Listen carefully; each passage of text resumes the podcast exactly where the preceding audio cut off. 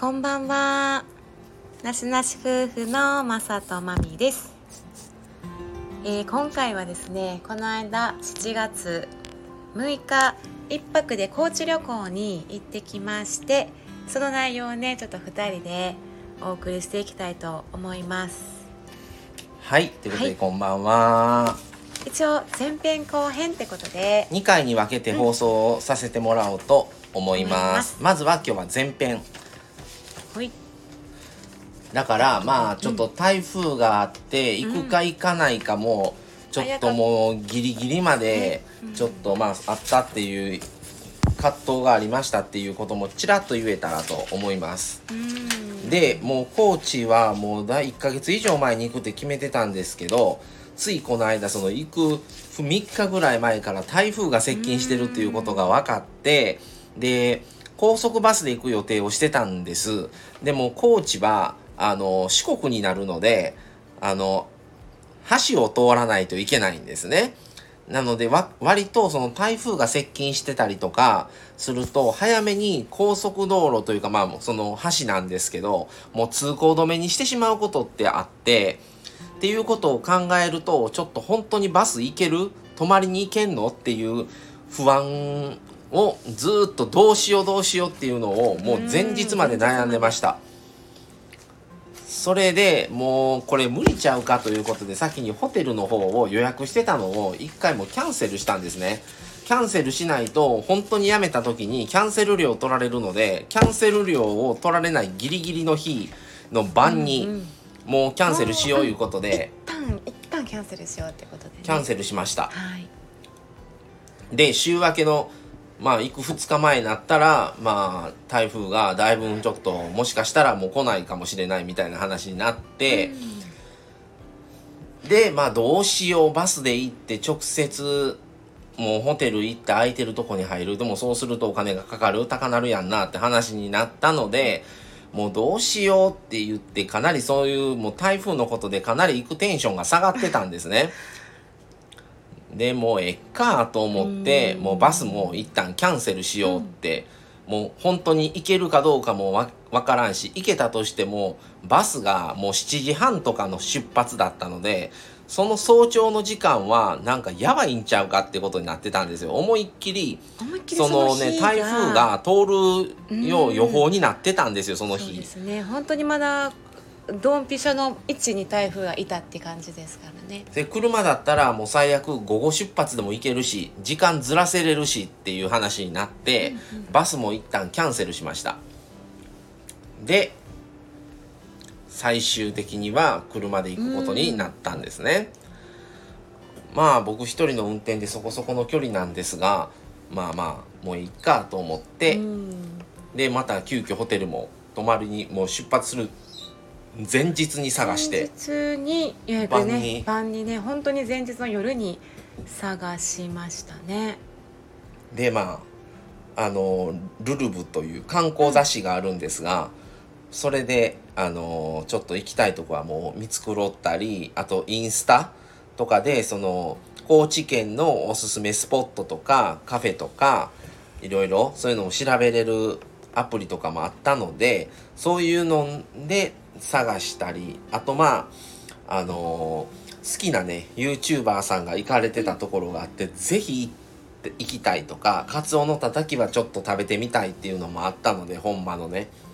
っていうのもあって聖地巡礼みたいな感じで行きましたね。行きましたねでまあ最初に行った竹林寺はここはまあ聖地巡礼ではなかったんですけどもう雑誌で見ていきたいと思っててお寺が好きなんで、うん。でここはあの本当にまあ平日っていうこともあってほぼ貸し切り状態。うん。であの本殿とかはもちろん普通そこでも利用料お金って取られると思うんですけど無料で。うん。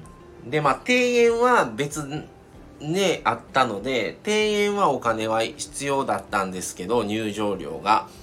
でもそこはあのーちゃんとね和室というかあれなんていうのあの、書院作りのね、うん、立すごい。派な本当に歴史の深い700年代からある格式高い本当に建物境内そのものがね、うん。本当に。歴史の古い。たですねいやよかったですね。お寺もせし庭園も。だし。いや本当に綺麗かって感動してね私たち、貸し切りでだからずっと座ってしばらくねのほほんとお庭を見てましたね、よかったでうん。すね、この時期やっぱまあジメジメもね台風の後なんでしてましたけどもうその空間本当に緑がきれくて涼しかったですね。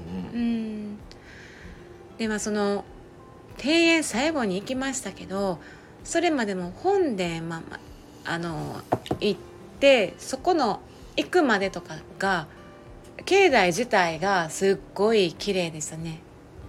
石畳の階段で五重塔もあったりあと苔が生えた庭園というかね。そうなんですよね、ずっとこう歩いていくので予想以上でしたね。うん、よかったですね、それが竹林寺ということで、あのー四国の、あのー霊場の31番うん。に数えられてるお寺ですね。それがすごく良かったっていうのでまずそこ行きましたね。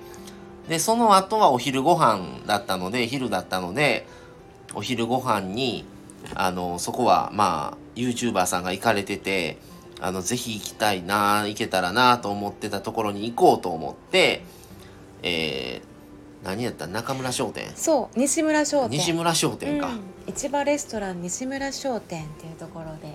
お昼食べてーね。よかったです。よかった。美味定しかったですね。食美味しかったです。はい。はい、でその次 ちなみにメニューはねあのちょっとたたきがカツオのたたきがねあったりね。イカフライメイインはイカカフライとフライ。うん。あとお野菜とねかぼちゃの煮物ともう本当にボリュームがいっぱいでもう満員でしたねほぼね。うん。はい。美味しかったです。そしてそしてそしてどこ行った次？もう広めか。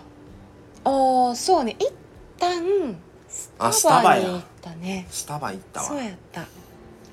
えー、蔦屋書店やね。だからもうこの話店。もう次の後編でします。そうですね。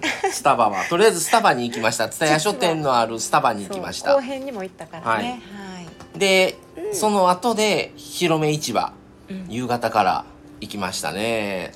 でもうどこの店を選んだらいいのかが分からなくって、であの餃子売ってるお店うん、うん、がおえ定定休日だったのでそうなんですよ、ちょっとまたねその後で行くことになるんですが、うん。まずまああのやっぱ広め市場うん、でカツオ。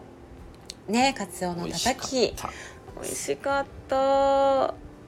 もう本当にそれがね一番のね目的と言ってもよかったかもしれないし、この高知の台所というこの広め市場が一番行きたかったとこだったかもしれないね。やっぱいろんな店でもうすぐにその単品購入とか飲み物だけ買ったりとかいろんな店で買えるので、あのー飲みに行こうと思ったら普通店をどこの店にするか探さないといけないのがもうそこに行けばいろんな店があるんでもうすぐそこで行けばいいっていう感じなので本当にねまだね夕方すん普通こっちだったら関西だったらもっと遅い時間からスタートするのに普通に夕方から飲んでるみたいな感じでうんすごかったですね。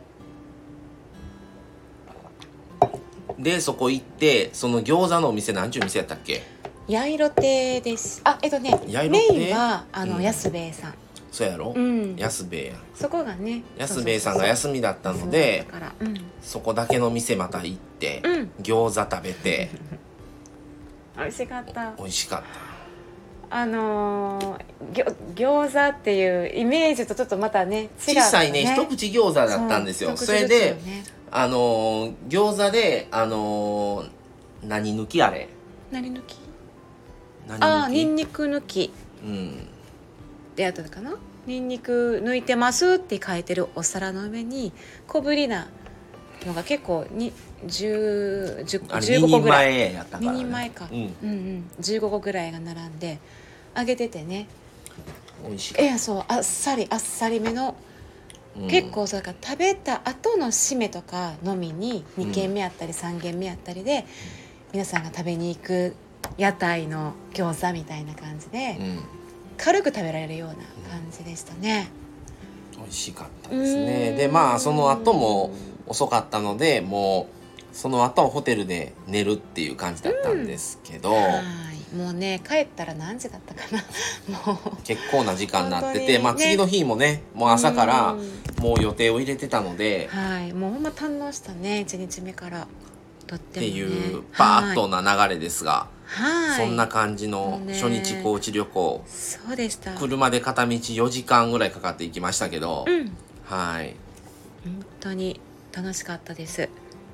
はい。ってな感じで。はいまたこの後次回後編の方も、まあ、2日目の話を後編としてやりますが、はい。その話をしようと思ってます。はい。はい。でははい、では前編はこの辺で終わります。はい。ありがとうございました。はい、ありがとうございました。